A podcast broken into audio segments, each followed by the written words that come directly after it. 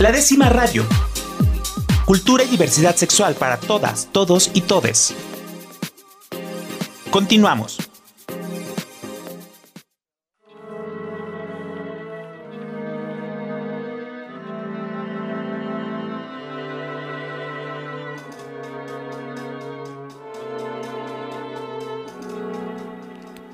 Estamos de regreso aquí en la décima radio, el 96.3 FM de Jalisco Radio, la radio cultural del estado de Jalisco. Yo soy Rob Hernández. El día de hoy aquí en los controles está Rafa Guzmán y le mando un saludo.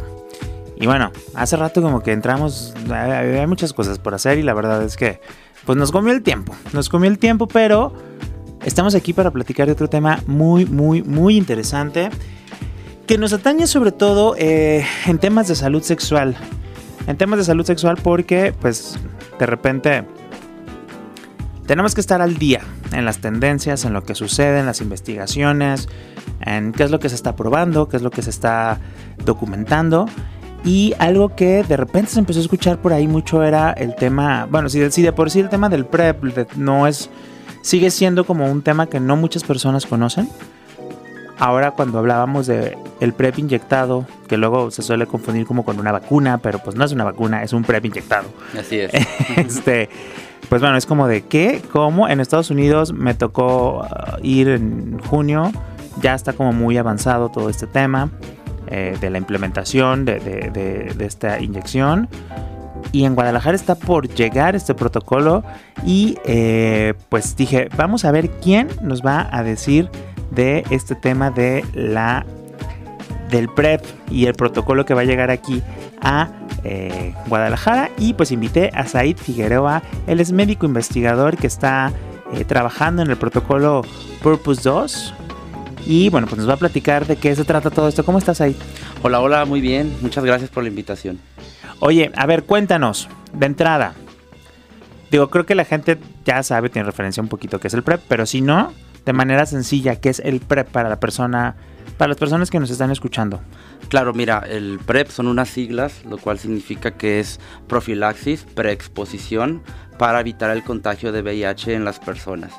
Es decir, eh, debido a la gran pandemia que ha habido de contagios de VIH, las farmacéuticas se han dado a la tarea de, bueno, intentar contrarrestar este tipo de situaciones, por lo cual eh, se ha creado este tipo de medicamento, el cual eh, la tasa y la evidencia que tiene es que la eficacia es increíble, realmente son medicamentos muy seguros y pues en esta lucha por innovar en este tipo de medicamentos, pues ya ha llegado, ya está aquí el PrEP que es inyectado y es de lo cual yo te quiero venir a platicar. Y bueno, actualmente el PrEP está, la, manera en la que se administra es una serie de pastillas que se toma una dosis diaria o por evento, pero bueno, primordialmente se prioriza que se tome de manera diaria, una pastilla diario y cada determinado tiempo se hacen estudios y solo se puede aplicar a personas que actualmente no viven con VIH y que bueno, cumplen con una serie de requisitos. Esto porque es importante, porque justo uno de los principales problemas de que la gente que ya está en el protocolo PrEP es la adhesión. ¿Qué es la adhesión? Es decir, que lo te estén tomando durante mucho tiempo o de manera constante sin interrumpirlo, ¿no? Así es. Y entonces en este sentido, ¿qué oferta o qué novedad o qué beneficio nos viene a traer el PrEP inyectado? Mira, precisamente al ver que uno de los temas de los cuales a las farmacéuticas les ha preocupado es la adherencia, ya que las personas realmente no les gusta estar tomando una tableta todos los días, eh, por lo que un medicamento que puede ser subcutáneo eh, tiene una duración y una eficacia de seis meses. Es decir, si tú decides utilizar PrEP, el cual es inyectado, eh, solamente tienes que poner dos pinchazos a nivel subcutáneo al año y con eso es suficiente para prevenir el VIH. Oye, y por ejemplo, eso ahorita ya se ha probado, ya ha estado en, otros lados implementándose. Claro, mira, de hecho, parte de lo que muchas veces a mí me gusta decirle a mis pacientes es que cuando escuchan la palabra estudio o protocolo, eh, piensan que es una investigación que no tiene fundamentos o que se les va a dar un medicamento en el cual se va a probar si funciona o no funciona. Pero lo que yo te quiero comentar es que este protocolo es una fase 3, lo cual significa que ya ha sido aprobado por los órganos sanitarios, por ejemplo FDA en Estados Unidos y COFEPRIS en México, por lo cual este estudio se hace para la, la, eficacia de este medicamento en personas mexicanas con, con, la esperanza de que este medicamento pueda ingresar a nuestro país de una forma eh, continua. Es decir, todos los medicamentos que existen en el mercado tienen que ser eh, o tienen que pasar por este tipo de procesos para que puedan ser comercializados en un futuro. Entonces, eh, lo que nosotros pretendemos en este protocolo es invitar a las personas de la comunidad para que eh, al entrar al protocolo no solamente se les entregará el PrEP inyectado, sino que también hay charlas de prevención, pláticas de sexualidad y otros tipos de temas que acontecen y que durante la consulta con los pacientes nosotros podemos implementar y apoyarlos. Oye, y por ejemplo, aquí... ¿Cuál sería la diferencia con la vacuna? Porque luego he escuchado mucho de que, ay, es la vacuna contra el VIH. O, ah, ¿Cuál sería la diferencia para la gente que nos... Mira, la, la diferencia es muy amplia y qué bueno que me preguntas esto porque en, en Guadalajara hubo un estudio en el cual eh, se aplicó una vacuna sin embargo, esta profilaxis que nosotros estamos implementando no se considera una vacuna ya que este tipo de, medicamentos tienen que ser aplicados de forma continua, es decir, la protección que ocurre eh, a nivel vacuna puede ser durante años. En este caso, solamente es un periodo que es controlado completamente, que es de 26 semanas. Cada 26 semanas las personas pueden aplicarse este medicamento y así es el método de aplicación, es decir, que no es una vacuna como tal. Oye, ¿cómo llega aquí a Guadalajara? ¿A partir de quién? ¿Quién lo trae? ¿Cómo funciona? ¿Cómo vas? a...? Ok, mira, eh, yo trabajo en un centro de investigación que se llama CIFE, que es el Centro de Investigación Farmacéutica Especializada, el cual nosotros trabajamos con distintos protocolos. Nos dedicamos mucho a las enfermedades infectocontagiosas, trabajamos mucho con VIH, con tuberculosis, con algunos cánceres, entonces eh, las farmacéuticas, en este caso, nos han contactado con nosotros ya que han visto que la comunidad LGBT en Jalisco es muy amplia y las personas están muy interesadas en participar, por lo cual el centro de investigación fue invitado y a la par este protocolo está sucediendo simultáneamente en varios países como Argentina, como Perú, en Estados Unidos y en Alemania. Oye, y ahorita eh, ¿Cuántas personas esperan que participen en este estudio? Mira, el reclutamiento comienza a partir del próximo lunes. Ok. Eh, está dirigido exclusivamente para la comunidad, es decir, eh, personas gays, eh, personas que son transgénero, personas no binarias. ¿Por qué? Porque Purpose 2, que es el nombre del protocolo, ah, es la antesala de Purpose 1. Purpose 1 se trató de adolescentes, chicas adolescentes cisgénero, las cuales ocurrió en Uganda y en Sudáfrica. Purpose 2 es a nivel mundial y es para la, comunidad. Y Purpose 3 va a estar enfocado para personas que son eh, heterosexuales. Y Purpose 4 está dedicado a las personas para hacer como un rastreo más continuo de, nosotros le decimos PK, que es como la medición del medicamento.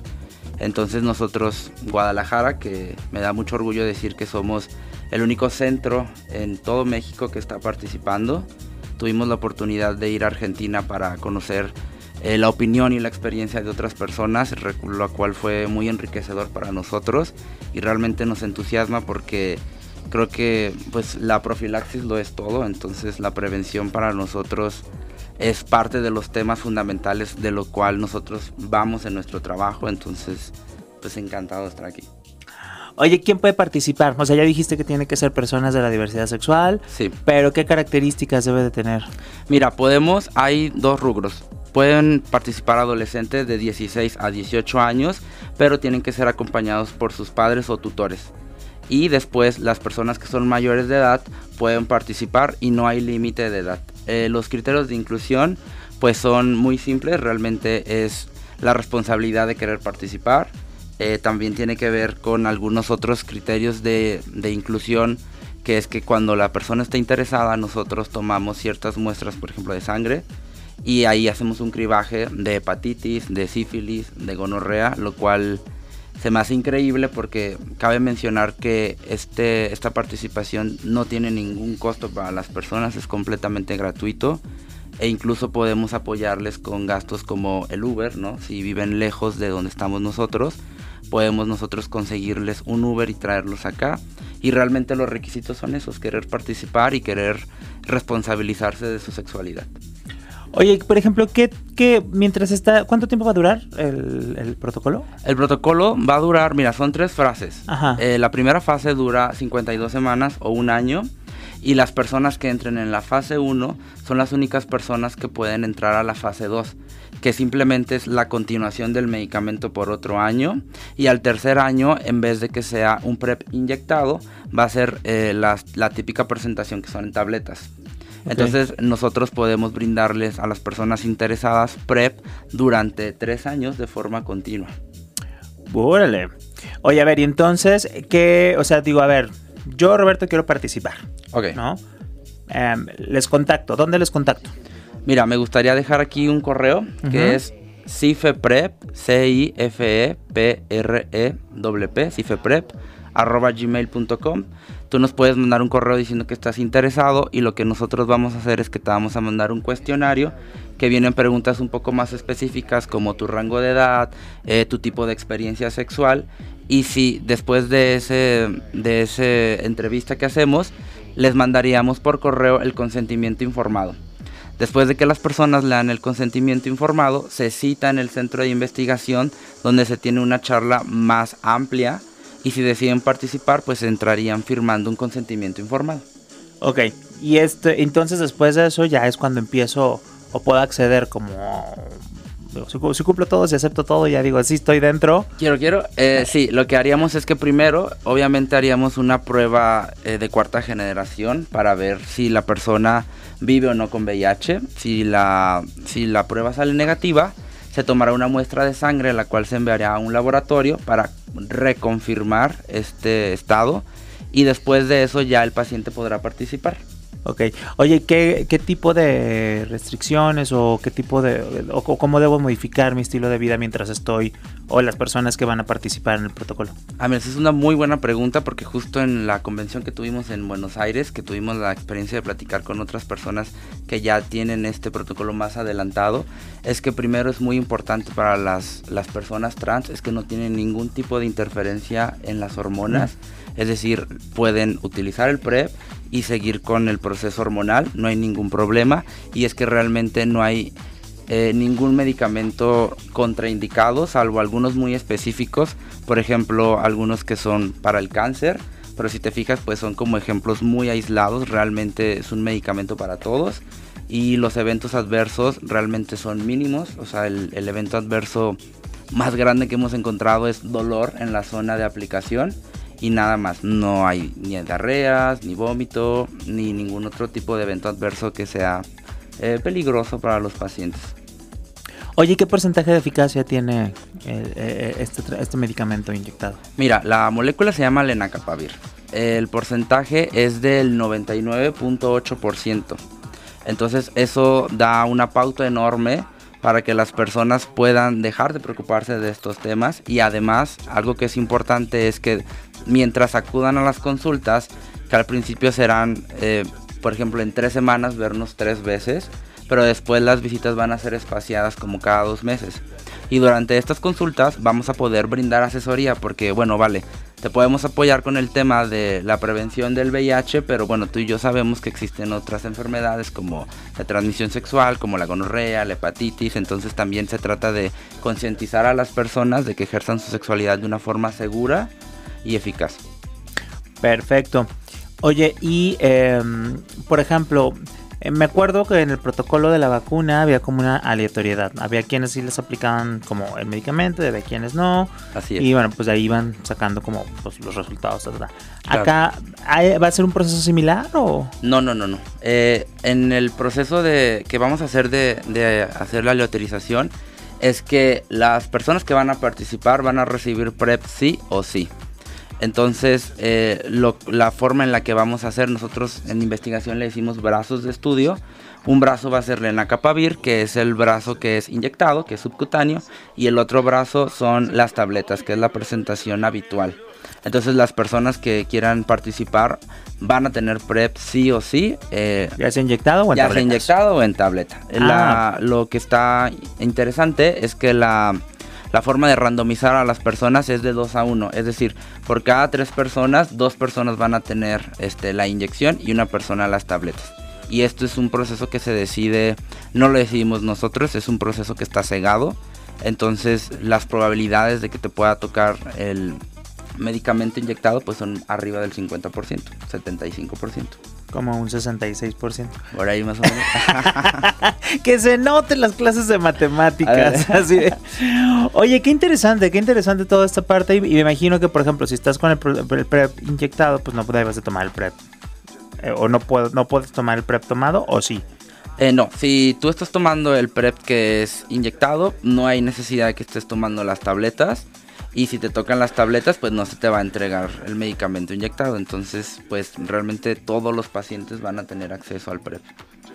Oye, qué interesante, qué interesante toda esta parte. Vamos a un corte aquí en la décima radio. ¿Qué te parece si regresando nos platicas un poquito más cómo funciona en el cuerpo esto del PrEP? Porque creo que a pesar de que ya hay el acceso a través de, de Cuesida, del IMSS, de diferentes instituciones, sigue habiendo muchas dudas, sigue habiendo muchas dudas este, en cómo funciona, en si se, si se puede complementar con otros métodos de protección, etcétera, etcétera. Entonces, vamos a, hablar un poquito de eso. Eh, y, y, aquí regresamos a la décima radio para echar el chismito. Muy bien, con gusto.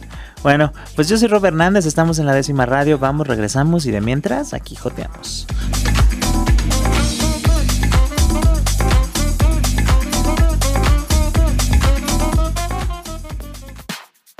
La décima radio. Cultura y diversidad sexual para todas, todos y todes. Regresamos.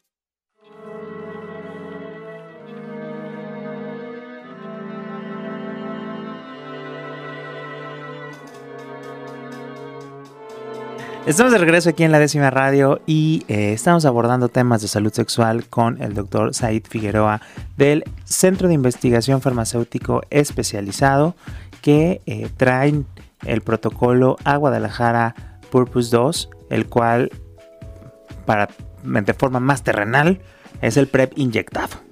Sí. Oye, ¿hay otra ciudad en México que vaya a ser parte de este protocolo o que vaya a traer también este protocolo? Mira, en, la convención que fuimos en Argentina estaban barajeando la, posibilidad de meter a Condesa, este, pero realmente desconozco en qué, a qué llegaron ellos de acuerdo, pero probablemente sí. Pero en Guadalajara somos la, este, el único centro de investigación que va a ofrecer PrEP inyectado. En México, por ahorita. En México, por ahorita. A partir del lunes. A partir del lunes, si quieren. Los puedo ver ahí en Avenida Vallarta 1670, eh, aquí en la colonia americana. Ahí está el centro de investigación. Pueden preguntar por mí, por el doctor Said Figueroa. Y con mucho gusto, de verdad. O en este, cierto. no. por ahí no entiendo.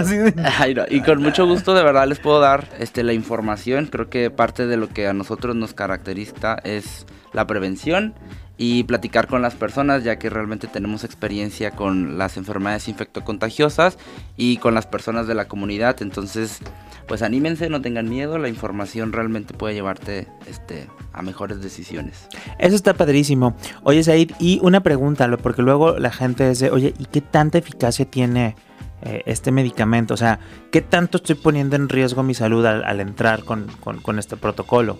Mira, te lo pongo así de fácil. Para que un medicamento, que en este caso la farmacéutica es de Estados Unidos, pueda llegar a otros países, primero tiene que ser aprobado por la FDA y al ser aprobado por la FDA es que por, ya pasó por muchos filtros en el cual ya está estipulada su eficacia. Entonces en este caso la eficacia es del 99.8, lo cual lo hace un medicamento completamente seguro. Que esto no quiere decir que no se lleve o que no se pueda como mezclar con otras eh, medidas de prevención.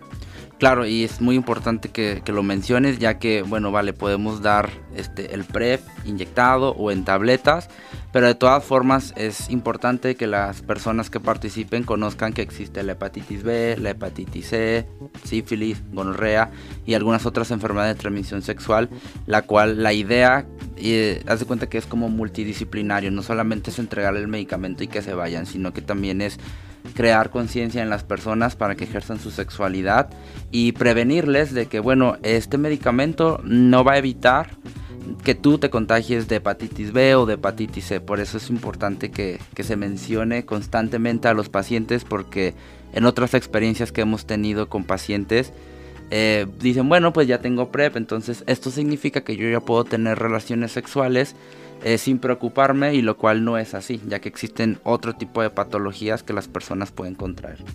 Que es una reducción de daños o, o pues, pues, nos le como estas eh, acciones de reducción de daño como muy grande para prevenir pero bueno, no deja de tener cierto riesgo también. Y que cada quien debe tomar las decisiones y cuidar su salud de la manera que más le convenga.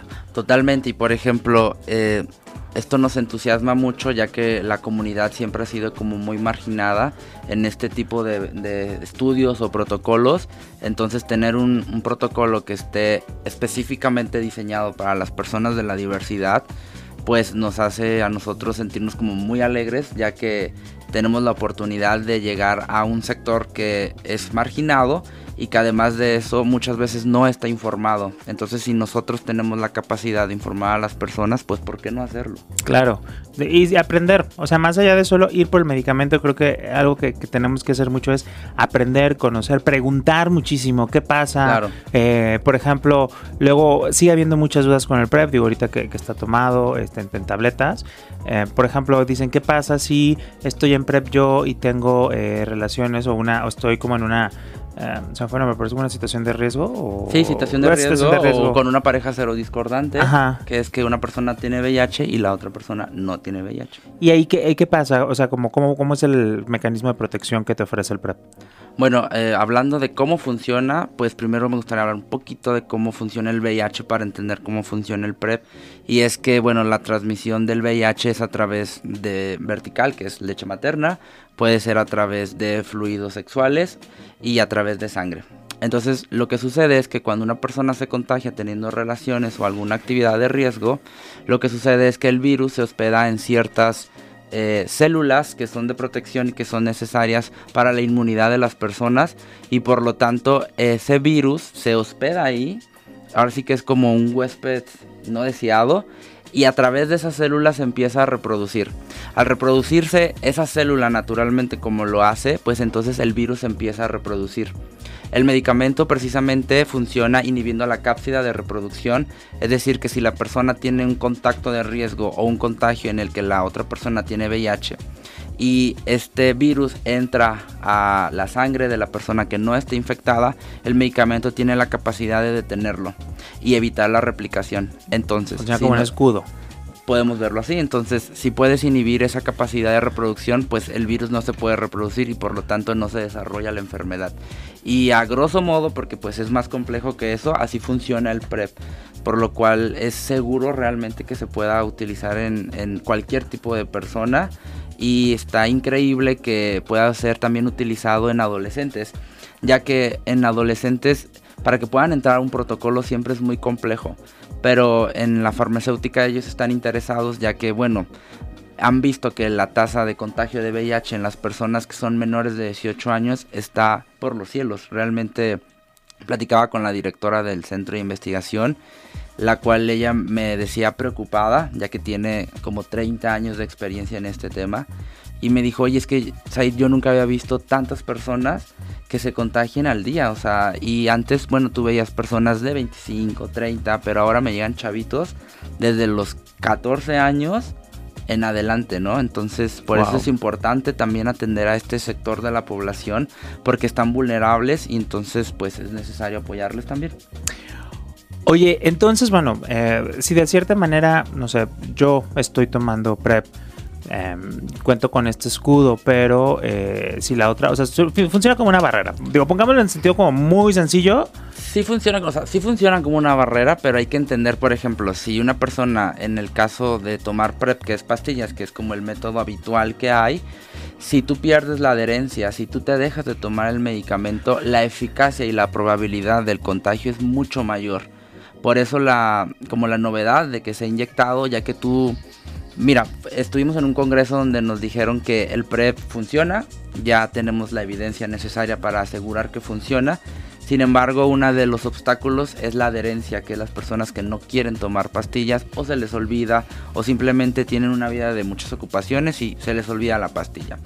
Entonces, imagínate que podamos quitar ¿no? ese obstáculo y que se ha inyectado y tengas 26 semanas de protección. O sea que se queda como en tu sangrecita el PrEP como durante 26 semanas. Sí, así es. Entonces, eh, obviamente mientras están en el protocolo, en estas citas que te platico, que son cada dos o tres meses, se les hacen exámenes para ver el perfil hepático, cómo está la función renal. O sea, es muy completo porque son pacientes que realmente cuidamos en varios aspectos, desde el aspecto prevención, desde el aspecto renal, desde el aspecto hepático. Oye, justo uno de los temas cuando te lo tomas es el riñón. Sí. ¿Tiene ese mismo efecto inyectado? O sea, ¿se procesa igualmente o no? Eh, no, es completamente diferente y esto es por la por el diseño del medicamento, el cual, bueno, si vamos a tener un medicamento que tiene una eficacia de 26 semanas, pues tienen que ser amigable, ¿no? No tiene que dejar una huella renal ni una huella hepática. Oh, o sea, hasta eso también. Podemos decir que es renal y hepático friendly. Órale. Porque digo, justo cuando, cuando lo estás tomando, eh, creo que son tres cosas que te afectan o que la gente identifica que le afecta más. Uno, como el riñón. Sí. Y el estómago, ¿no? Así como que me lo jode y no sé qué. Exacto. Y entonces con este, al ser inyectado, esos ya no tendremos tantos problemas de eso. No, y eh, fíjate que estábamos platicando con, con un doctor en Argentina, el cual él ya va como a la mitad del protocolo, en su experiencia ¿no? le preguntamos, oye, ¿cómo te fue con los temas renales? ¿Cómo te fue con la aceptación del protocolo? Y bueno, él eh, maravillado porque dice, bueno, como nosotros estamos tomando exámenes cada dos o tres meses, pues tenemos un monitoreo muy preciso de la función renal y hepática y hemos visto que la función renal y hepática está igual, o sea, está intacta. Realmente los pacientes no, no hay una huella ni hepática ni renal. Oye, entonces, ¿qué efectos negativos tiene? Porque hasta ahorita me has dicho puras maravillas. Pues que no quieras entrar, ese sería. Muy bien bajado ese balón. Oye, este, no, pero en serio, ¿qué, digo, tiene, ¿qué efectos secundarios puede tener? ¿Qué, o sea, ¿qué, qué, qué puede desarrollar? Digo, estamos conociendo todo lo bueno, digo, claro. está padrísimo, digo, porque está literal es como pues estamos como quitando como todo. Que lo, que estábamos esperando, ¿no? Algo tan eficaz. todo lo, ajá, exacto, como algo tan eficaz, tan amigable, ta, ta, ta, ta. Em, pero it's too good to be true. Pues no, no lo es, porque ahí ya existe la tecnología para que no haya ese tipo de eventos adversos. Realmente en el protocolo sí vienen descritos eh, algunos eventos adversos, pero realmente el más relevante y, y te va a dar risa es el dolor a la aplicación. Es decir, cuando te ponen la, el medicamento, puede haber un poco de dolor en la zona, suele ser abdominal donde lo aplican y puede haber un puede haber cierto dolor el cual dura minutos y desaparece. O sea, como el botox o como las enzimas. Sí, como cualquier inyección, fíjate. ¿Qué? y es que realmente como te digo que este es un, un protocolo que es muy completo, a los pacientes se les da seguimiento, o sea, cómo te has sentido, qué tipo de eventos has experimentado y no solo eso, sino que al tomarle las muestras de sangre, ahora sí que papelito habla, nosotros podemos ver cómo va caminando la función renal y cómo va caminando eh, la función hepática. Oye, ¿cuántas personas están esperando para este protocolo? Pues mira, eh, nosotros nos gustaría enfocarnos mucho en la población trans, realmente es nuestro objetivo, sin embargo estamos abiertos a toda la comunidad y cualquier persona que esté interesado.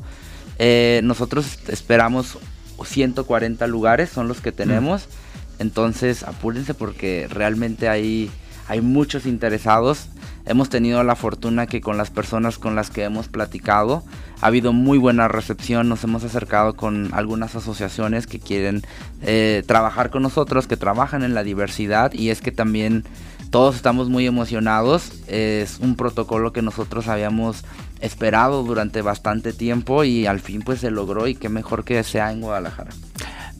Para despedirnos ahí, eh, ¿dónde te pueden contactar? ¿Dónde pueden pedir información? ¿Dónde se pueden acercar para ser parte de este protocolo? Sí, claro, mira, eh, te voy a pasar un correo que es cifeprep con doble P arroba gmail.com. Ahí pueden escribirme, hoy estoy interesado o si tuvieran alguna pregunta, les van a llegar un cuestionario. Si ese cuestionario coincide con los requerimientos que nosotros buscamos, se les mandará el consentimiento informado y luego se les citará al centro de investigación o nos pueden encontrar también en Instagram como CIFMX. Ahí también nos pueden escribir, oye, escuché sobre el PREP, estoy interesado y con mucho gusto eh, podemos contactarnos con las personas y ya en el contacto que sería una llamada telefónica se les brinda mayor información y se cita al paciente en el sitio que es en Avenida Vallarta 1670 en la colonia americana este, y podemos apoyarlos con los gastos de transporte, por ejemplo, Uber, por si viven en las periferias de la ciudad o cualquier cosa, nosotros les podemos apoyar. Y muy importante recalcar que participar en este protocolo, número uno, es completamente gratuito y número dos, es completamente voluntario. Es decir, al participar no estás obligado a hacer nada que tú no quieras y puedes dejar el protocolo si tú lo deseas. Perfecto. Bueno, pues ya saben, ahí vamos a estar poniendo en las redes sociales la información para que pueda eh, informarse y acudir a estas pláticas y ver si puede ser parte de este protocolo tan novedoso aquí en México.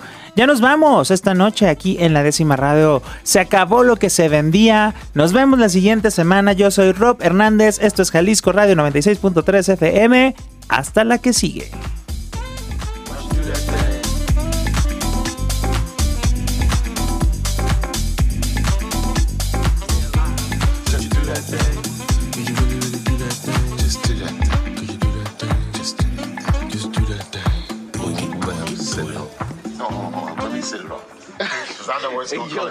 No, no, you go. No, no, you, I'm it up.